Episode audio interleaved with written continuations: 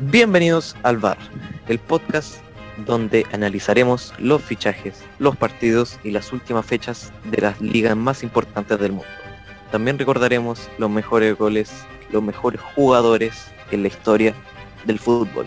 Estamos con mi compa Julián Núñez. Buenas tardes, gente futbolero. Como le dijo mi amigo, este se llama el VAR. Usted se preguntará, ¿por qué se llamará el VAR? Bueno, porque cada fecha se analizará como lo hacen los árbitros en el video assistant referee, o mejor conocido como VAR, pero también se discutirá cada fecha como cuando la gente iba al bar y se comía su buena pichanga tomándose una bebida. Sí, claro. En los temas de hoy vamos a tocar Arturo Vidal, el nuevo fichaje del Inter, el Leeds versus el Fulham, el equipo de quién, de quién es ese equipo, de quién es ese equipazo. Marcelo Bielsa.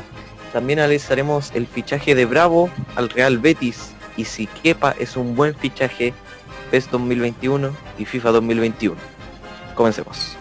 Bueno, vamos a empezar este capítulo hablando de Arturo Vidal. A ver, a mí me parece eh, una buena decisión de parte del Inter o una mala decisión de parte del Barcelona. Eh, en el tema de que si se va a acostumbrar al tema de la liga italiana, al cambio, porque igualmente todas las ligas no son iguales. Que Arturo Vidal ya jugó en, en Italia, en la Claro, en la Juventus, es, de hecho es uno de sus mejores momentos, fue la Juventus en Europa. Entonces, yo creo que le va a ir bien. Más encima que tiene a Alexis ahí al lado, un, un buen combinado. Además que va a lucirse más ahí que en el Barcelona, debido a que en el Barcelona normalmente los jugadores cuando son fichados son más opacados por la por Messi, por compañía, mientras que en el Inter yo creo que se va a lucir más, debido a que el Inter ahora está surgiendo muy bonito. De hecho, sí, porque el Inter tiene uno de los, ahora está teniendo uno de los mejores mediocampos. Imagínate, Radja, Golán y Vidal. ¿Qué, ahí ¿Qué mediocampo hay? O sea, recuperación de balón total. Claro, eh, yo lo encuentro genial de parte del Inter, más encima con Nainggolan, como tú dijiste, que es uno de los centrales, a mi parte, bastante completos. De hecho, sí, porque imagínate, Vidal y Nainggolan tienen la capacidad de, de la mitad de cancha para arriba de darte pase y de rematar de larga distancia. Sí, pues, los dos son buenos para los pases en el, a larga distancia. Ahora también, si se va a llevar bien con Alexis, obviamente, porque es chileno con chileno, la selección chilena, obviamente. Entonces yo creo que va a tener un buen futuro. A menos de que no le pase un Dembélé, no le pase un Gareth Bale, que no le pase un sí, pero uno, que... uno, uno, ya conoce a Arturo Vidal, hasta lesionado claro. te juega bien. Sí, es impresionante. ¿Tú qué opinas más o menos del fichaje? Yo opino que el fichaje estuvo súper bueno, aparte que tiene a Antonio Conte que lo dirigió en la Juventus, tiene a Alexis, mismo compañero de selección, de hecho, yo creo que a muchos de, hablamos de los viejitos, de, no sé si viejitos, pero 30 años, 40 años, les recuerda al Colo -Colo del Colo Colo 2006, Claudio Bori, sí. Alexis Sánchez, tetracampeonato. O sea, la, la cuerda más o menos, sí. Yo opino lo mismo. En general el fichaje fue bastante bueno. Ahora, estamos hablando de parte del Inter. Ahora de parte del Barcelona, ¿cómo fue para ti el golpe que tuvo que dar el Barcelona. Así que, ¿qué te pareció? Mira, en opinión personal, yo creo que, y con lo comentado con Valle, creo que no sabe qué universidad fue Bartomeu. porque, porque uno, uno ve, no podéis vender a Vidal en un millón de euros. O sea, viendo los fichajes del Barcelona, imagínate, el PSG por Rakitic, pasando a otro tema, por Rakitic le ofreció 80 y, 83 millones y le dijo que sí. no porque era muy poca plata. Pero sí lo podéis vender al Sevilla gratis. Eso. O sea, no, pues. No, po. Por eso es digo, no sé qué universidad fue Bartomeu. Sí, po, y lo que yo estaba diciendo antes, de que el Barcelona normalmente cuando ficha jugadores, por ejemplo, que firm, eh, firmó, digo, firmó, eh, fichó a Coutinho, fichó a Arturo, fichó a Dembélé, que si ficha a Manolo, que si ficha a Juan, que si ficha a Topo, que si ficha a cualquiera, normalmente el rendimiento baja muchísimo. Ah, y también incluyendo a Griezmann, que como puedes ver no tiene un buen rendimiento, Porque como casi todos los fichajes. Bartomeu lo que no ha encontrado es el reemplazante Neymar. Sí, eso no lo he encontrado. Hubiera sido Coutinho, pero como puedes ver ahora, ¿dónde está jugando? Bueno, yo Juan- volvió al Barcelona, pero yo creo que pensando, pasando a ese tema de Coutinho, creo que Coutinho esta temporada va a repuntarse. ¿Tú crees? Yo creo que sí. Que en el Bayern igual jugaba bien. En el Bayern en la final de la Champions. ¿O fue en el Barcelona? En los cuartos. En los cuartos, en la 8-2. Le metió dos goles al Barcelona. Sí, fue como te fichamos para venderte y nos metes dos goles. Y No, no, te, y- te fi- te fichamos no para salir eliminas. campeones de Champions y nos metes y nos metes dos y goles nos eliminas. y Sí, nos eliminas. Claro, te cedimos al... sí. Vale. Entonces, en general, Arturo Vidal, nos desviamos un poco, pero esa es la idea. Arturo Vidal fue un buen fichaje, ¿cierto?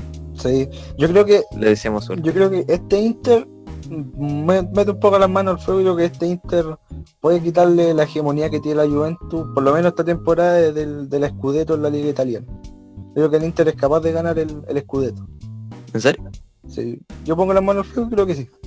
Bueno Vale. amigos, pasando a otro tema, Ah, vamos a hablar del Leeds United, equipo un poco sorpresa de la Premier League, aunque recién van dos fechas, pero su estilo de juego ha sorprendido muchísimo. Sí, ha sorprendido muchísimo debido a su repun- repunte en la, en la- ¿cómo se llama esta? En la Premier League, debido a que, por ejemplo, perdió contra el Liverpool, pero no fue que perdió un 3-1, no fue que perdió un 5-2, no es que perdió por un gol 4-3, o sea, metió tres goles y uno de los goles un- fue un golazo. Y más encima un pena, hubo un penal del Liverpool que fue, fue dudoso. Sí, claro, entonces otra cosa dudosa es que dudo que el Liverpool haya sido superior porque el Leeds está siendo bastante superior en esta liga en este momento. Sí, ¿Cierto? de hecho el Leeds es sorpresa porque si uno se fija en la estadística, el- los equipos recién ascendidos siempre aspiran a estar en la medianía de la tabla, pero el equipo de Bielsa aspira siempre a estar arriba, pues, o sea, mínimo puesto de, de, de competencia europea. Europa League. Europa League, incluso diría pre-champion, no, no la Champions directamente, pero de pre-champion hasta Europa League. Mira, o sea, apuntaste a, a lo más que se puede a un equipo que recién ascendido está en la. Premier League y está dando muy buenas expectativas, o sea, es impresionante. Pero lo malo Lo, lo malo y lo feo. el otro lado de la moneda, pues es que tiene mucha confianza en sí mismo que en el partido que estamos comentando en este momento del Leeds contra el Fulham, eh, mi compañero Julián me dijo de que se confió mucho el equipo, tal así de que ¿cuánto habían ganado? De hecho iban ganando 4-1 y después le hicieron como en 10 minutos dos goles. Esa es una falencia que tiene el Leeds, que su defensa se desconfía mucho, el equipo se confía Sí, mucho en sí mismo. Claro, eh, una cosa puede ser la confianza, según Julián. Yo, según yo, según mi opinión, yo creo que es la defensa. Puede que sea un equipo eh, muy bueno, que esté apuntando a lo mejor, pero tal vez tenga alguna falencia en su equipo que no haga que sea tan tan tan bueno. Y yo opino que es la defensa la que la que peca en esta ocasión. Sí, también es bien mala la defensa, pero yo, yo más que apuntar a los jugadores, es más la psicología de los jugadores que piensan que ya 4-1 está listo el partido. Y después al final del partido ya el United estaba, estaba acorralado atrás. Estaba- todos los jugadores los tenía de mitad para abajo. De mitad de cancha. Otro del... Sí, claro, sí, hablando nomás. A mitad de cancha, todo eso. Ahora, también, aparte de la defensa y la confianza que puedan tener eh, dentro del partido, es el tema de la posesión del balón o el, la retención de la pelota, como que no pueden estar dos segundos con la pelota. O sea, se la pasan a otro compañero, se la quitan. Que si da un pase largo, se la quitan. Cosas así, no pueden retener sí. bien la pelota. el, el estilo que está jugando el Leeds United era muy parecido al que tenía Chile cuando jugaba, jugaba estuvo Bielsa aquí en Chile. Eran buenos, Sí, claro, pero el Leeds depende mucho de los laterales, sobre todo de Elder, Elder, Elder Costa, que es un jugador rapidísimo, ¿Mm? pero depende de ellos, Sí. pues depende de ellos y, y del, y de los delanteros, porque en este caso es Bamford y, y se me olvidó el eh, uno, uno de ellos es Bamford. Ojalá no comentar partidos de la liga china o de la liga rusa, algo así. No, no, ima- imagínate ahí, pues ahí Los nombres, el Lee Wan con Estoy el con el chinchulancha y todo eso. Sí, ahí está, el, ahí está el chino, el chino. El, chino. Yo, yo cacho a Oscar nomás, a Oscar que está por ahí. Yo, yo, cacho de ahí al, Julio, más. Yo sé que Julio está por ahí también. Julio, nada, nada, nada, man. Hay que. y me, dice, me dice Liga China. Hamsik, Hamsik. Yo sé que Hamsik anda por ahí. Hamsik. ¿No, Cazorla dónde está? ¿Cazorla está? No, se fue del Villarreal. A ver. Si, si no supiste, a ver. Bueno, siguiendo mientras Julián Retif eh, asegura de que mi información es verídica, yo no, no, no, pero eh, Santi Cazorla se fue, pero está en Qatar. Bien, eso quería, e, eso te estaba diciendo, está en Qatar. Vale. Entonces, en general, Leeds versus Fulham. Tú, obviamente, yo creo que te vas del Leeds. También yo. Pues, del Leeds, pues, Marcelo bien. Pero eh, pesca en algo el Leeds en cuanto en el partido, según tú? En los partidos peca mucho la defensa, los centrales sobre todo. Los laterales no mucho porque los laterales corren, corren harto, pero el, los centrales ahí es la gran falencia. Ok. En cuanto a otras noticias, tenemos el fichaje de nuestro porterito, nuestro arquero, nuestro capitán de la selección chilena, Claudio Bravo, el cual se fue al Betis, al Real Betis, que eh, estuvo en la Real Sociedad, estuvo en el Barcelona, estuvo en el Manchester City y ahora está en el Real Betis, ¿cierto? Sí. ¿Tú qué opinas sobre esto? Eh, en opinión, yo creo que fue un buen fichaje porque Bravo podríamos decir que no tenía minuto en, en el Manchester City, era el suplente de Ederson. Aunque podríamos discutir que Ederson no es un gran arquero, pero Guardiola lo ponía titular. Guardiola lo ponía titular y era suplente, pues no tenía minutos, mientras que en el Betis, sabemos que el Betis es un equipo mucho más chico que el Manchester City, pero tiene minutos, tiene de director técnico a Manuel Pellegrini, un director técnico que es muy conocido por igual hacer equipos chicos, grandes, tal como lo hizo con Villarreal y Málaga. Así que yo creo que le va a ir bastante bien a Bravo. Sí, Claudio Bravo tiene, yo tengo buenas expectativas con Bravo debido a que primero lo están haciendo titular, o sea, yo me imagino que tendrá un buen futuro también porque es España, o sea, en España, en Barcelona, tenía buena imagen, ¿cierto? Tenía como una buena imagen en su tiempo. Em, en la Real Sociedad me acuerdo de ese video donde ese partido donde metió un gol de tiro libre. Sí, ese, de hecho tú, tiene en España, en España Bravo tiene muy buena imagen. No sé, sí, no me refiero a que tiene buena imagen. Tampoco, nunca tuvo mala reputación, pero en Inglaterra era conocido porque tuvo algunos errores por ahí, malos partidos. Pero en, España muy reconocido por, porque era un buen portero, atajaba. Y me acuerdo, no sé si te acuerdas tú, pero ¿te acordáis de un partido que se jugó cuando le atajó casi todos los goles a Cristiano Ronaldo? Mm. El 4-0 del Barcelona. No, no, no, no fue el. ¿No? Fue, fue el 2-1, fue el 2-1. Ah, fue el 2-1. Fue el 2-1. Yo me acuerdo, yo me acuerdo que fue el 4-0 en que fue un clásico en que Bravo se lució, pero de una manera espectacular. O sea, ahora ves la repetición y no te crees de que Bravo tapó caleta, pero caleta, inmensa. De hecho, recuerda que, todos. que Bravo en el Barcelona tuvo un récord. Fue el mayor imbatido, o sea, casi como a la fecha 12 cuando jugaron contra el Real Madrid le vinieron a meter un gol. Sí, pues fue, es, es impresionante. Ahora, en el tema de que estaba en el Manchester City, eso fue, pecó mucho Bravo debido a que pues era suplente. Eh, aparecía muy poco en los partidos y en esos pocos partidos no se sentía que estaba jugando él, no se sentía pero, ese Claudio Bravo en su época. Sí, no se sentía, pero Bravo, recuerda que el City gracias a Bravo ganó ganó una Copa de la Liga. Sí, eso sí. Que le atajó, atajó penales. Pero claro, tú comparas a, por ejemplo, Ederson con Claudio Bravo y Ederson tiene mucho más historia en Manchester City. Claro, es más, es más titular, pero Ederson se manda más en barras, o sea, Ederson, por ejemplo, Bravo te sabe salir a cortar, te sabe cortar el, una jugada un delantero.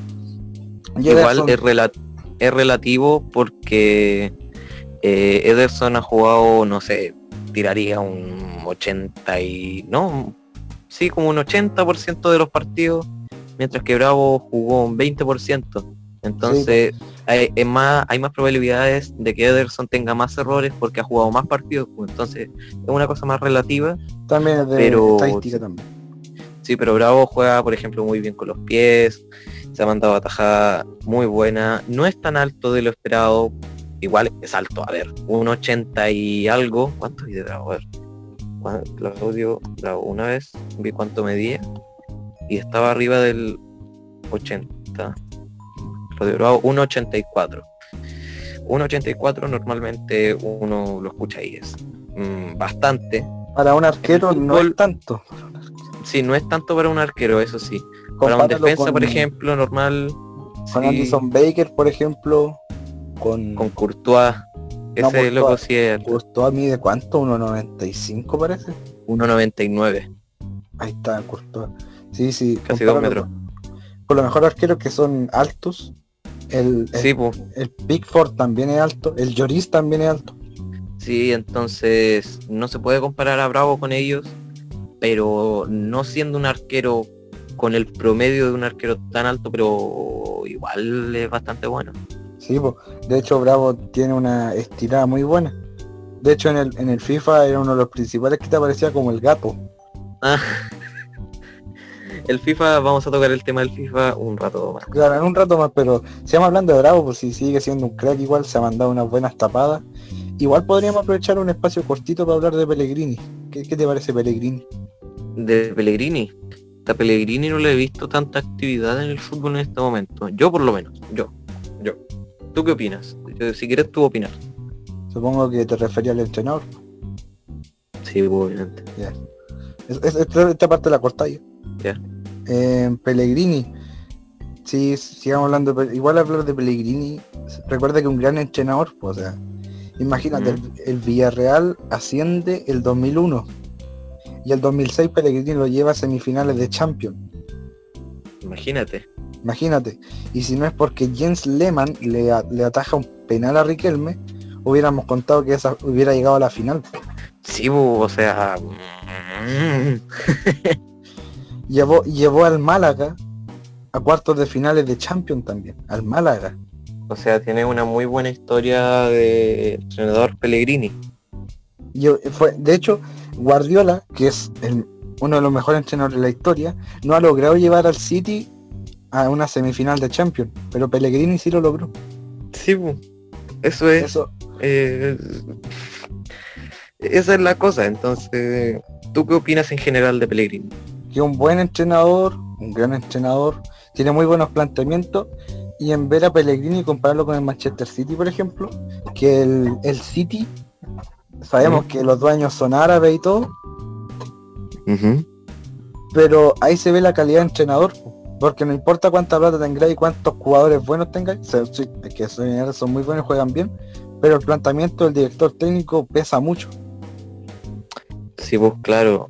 Eh, Vale, entonces, pero algo que peque el, el Pellegrini, algo malo en sí, o alguna cosita negativa. Alguna cosita, sí, porque en partidos importantes se desinflaba bastante, pues, o sea, y con, con, con clubes con clubes grandes sobre todo. Llegó a dirigir al Real Madrid y en el Real Madrid le fue mal. Le fue mal. Vale. Entonces tú opinas de que es un buen entrenador. Pero el Betis no es un equipo tan grande, así que yo creo que hace una buena campaña. Va a llegar a, grandes cosas, yo creo. ¿Tú, ¿Tú eres como el de la que tiene las bolas de cristal, así? No, no, no las bolas de cristal, pero yo creo que sí va a llegar a, grandes cosas, yo creo. Mínimo Europa League, la Champions también. Aunque el Betis igual. Aunque el Betis sí, el Betis es que depende de muchas cosas igualmente. Jugadores, entrenador, equipo técnico, entrenadores, etcétera.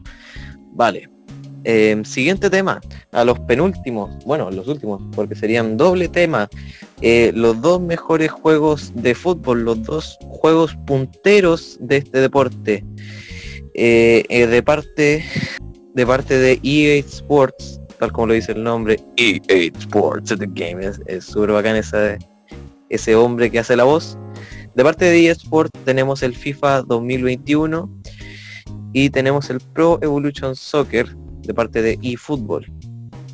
Eh, ¿Qué opinas sobre las novedades, sobre el nuevo modo de juego? Mira, de parte, por ejemplo, del FIFA. El FIFA, mira, me sigue, el FIFA me gusta el juego, pero el PES me está gustando más en, en Play 4. No tengo Play 4, pero lo he jugado el PES 2020, el FIFA 20, pero el, PES tiene más, un poco más de fútbol realista, porque como que ahora el FIFA se concentró más en hacer trucos, en hacer cosas en la cancha, pero ya no se nota el realismo que tenía la Play 3 el FIFA. Pero el PES ahora está siendo más realista. Pero todos sabemos que el FIFA le gana porque tiene todas las licencias. Es que claro, según yo esto es una batalla muy grande que ha estado por años.